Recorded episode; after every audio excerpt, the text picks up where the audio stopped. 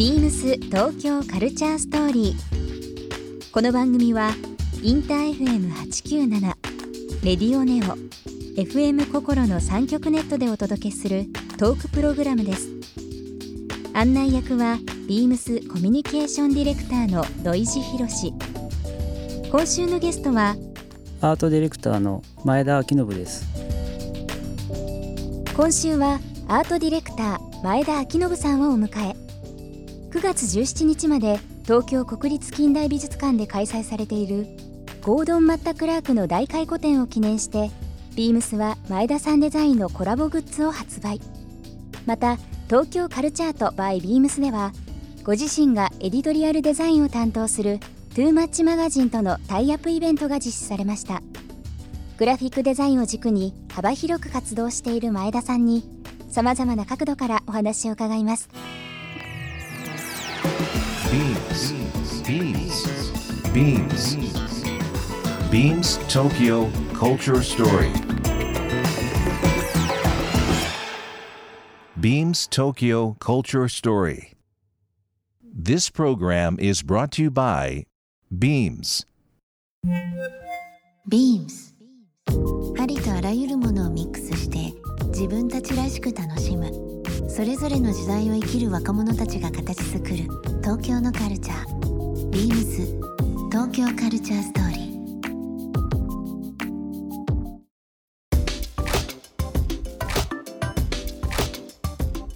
ー。まあ前田さんと僕ほぼ東京生活一緒ですけど、一番好きな街とかよく行く街っていうのはどこだったりしますか、僕はあのそうですね。あの銀座からうん。三越前ぐらいの,、うん、あの渋いエリアが好きです。ね古いビルがね 歴史あるのそうなんですよね。が立ち並んでますけども、なんかこう抜けがいいんですようね、ん、抜け。なんかこうまあ電線がないのもあるんですけどないっていうかまあ少ないっていうのもあるんですけど、なんかいいんですよね。本当にアートディレクターの方とかね写真家の方とか編集されてる方々って面白いのが今言葉として出た「抜け」っていうのが結構皆さん言うじゃないですか。あそうなんです。かやっぱ言いますかね。あの例えば一つの建物の写真を撮りました。とはい。なった時に、結構こうみんなみんながこの建物を見がちなんですけど、はいはい。建物以外の空のこのボリュームバランスとか、まあね。はい。結構画角一つ見ても、はい。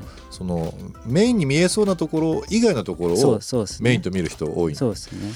街の見方もやっぱそういうのもあったりします。そうですね、うん。やっぱりあの空が広く見えたりとか、あとその無駄なあのガードレールがないんですよ、うんうん、そういうのもあってね。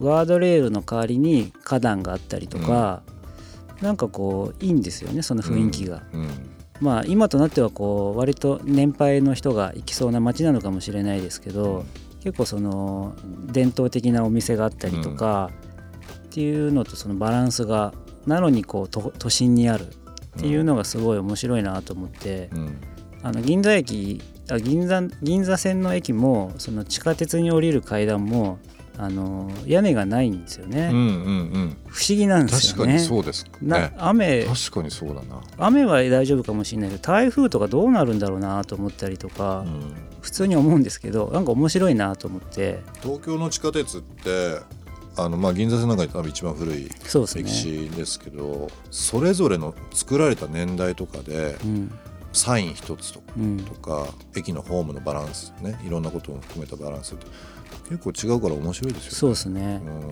銀座線はホームがすぐですからね銀座線のホームすぐですよね。面白いですよねすぐですもんね。確かに。あれが面白いですよねうん。まあその辺りだったりとかあとその皇居のがすごい好きなんですけど、ええ皇居の周りが、うんまあ、割とそのぎ銀座近辺だったりとかあのまあ今引っ越しちゃったんですけど、まあ、家があの神楽坂だったので、はい。まあその飯田橋とか、うんうん。あの江戸城を結構意識するう地形にずっといたんですね。外堀そうなんで周りですね。だからお堀がおそう。城のお堀の。そうなんですよ、ね。だから常にこう江戸城の周りをこう移動してる感じがうんあって すごい不思議な気持ちになってたんですよね。うんまあ、400年ぐらい前とかうん。どうだったのかなとか、うん。こう深夜タクシー乗りながらこう、お堀見たりとか、うん。なんか面白いなとは思ってましたね。どういうね景色で人はあの江戸城を見つめてたんだろうとかね、うん。いろいろ考えるとそうですね。面白いですよね。はい。東京ってその町文化でいうと東側が以前っていうかもう昔から発展してて、はいで城南地区と言われてるいわゆる世田谷区とかはい。目黒とかっていうのは、まあ、当時山で畑でっていう部分でここも戦後ですからね、はい。まあ、あの大きく開拓されたのは。そういった歴史のコントラストってその西と東すごくやっぱり違うんで面白いですよね。そう考えるとね、うん。まあ、新興住宅地はそれなりの新しい発展系なので、面白いまた文化として出てますけど。まあなんかあのブラタモリみたいな話になってますけど いやでもあの土井さんのことはあの原宿のタモリだと思ってるんで。いやあの毎週ラジオ聞いてて思うんですけど、いや本当すごいなと思って本当に尊敬してますよ。いやそんななんか公共の電波の前で褒められたらですね 後でちょっとあの本当に大きい声でありがとうございます。って言いますけどビームス東京カルチャーストーリーここで1曲、えー今日はですね前田さんの方に、えー選んできていただいてますので曲のご紹介と、えー簡単な理由を教えていただけますか？はい、最近聞いてすごい面白いなと思ったのがこの DJ リョウ featuring ソックスっていう人の曲で YouTuber の YouTube を見てるっていう ラップなんですよ。面白いですねでそれだけでラップが完成してるっていうのが結構面白いなと思ってそれをよく聞いてます。東京のお話しさせていただきましたけども一つちょっと質問で。東京をもっと楽しい街にするにはどんなことが必要でしょうか？というのはですねね。これいろんな人に伺ってますけど、ね、聞いてうん。そうどう考えたんですけどね。すごい難しいですよね。うん。まあ、ちょっと硬い話ですけどそのデザインが東京に足りてないなっていうのをすごい感じていて、そのなんかこうデザインが割と先進的なイメージを日本人は持ってるかもしれないですけど、だ多分デザインの水準としてはそんな高くないんじゃないかなっていうのをなんとなく肌で感じていて、それが悪いのかいいのかっていうのは正直どっちとも言えないんですけど、あのーそれを自覚しないといけないなというのはすごい感じていて例えばすごい身近なことで言うとそのセブンイレブンとかのコーヒーにあのホットコールドと書いてあって、うん。その上にあったかいとか冷たいとかってこう日本語でこうお店の人がこうシール貼るわけですよね。まあ、親切なんだけど、まあ、書いてあるじゃないですか。だからそういう意味で言うと、まあ、デザインはまあ機能しないわけですよね。でもそれが面白いとも言えるしう、ん。でもそのデザインとしてはもう致命的に表現としてもう成立もしてないし理解もされてないっていう時点でもうダメなのかもしれないけど、でも読めばわかるはずなんですよね。だからそういう意味で言うとそのそういう現状っていうのを僕らがどう捉えるかっていうことだと思うんですよ。それをちょっと考えないと今後の東京というか日本がどういうビジョンを描いていくのかっていうことにもつながると思うので確かにそうですね。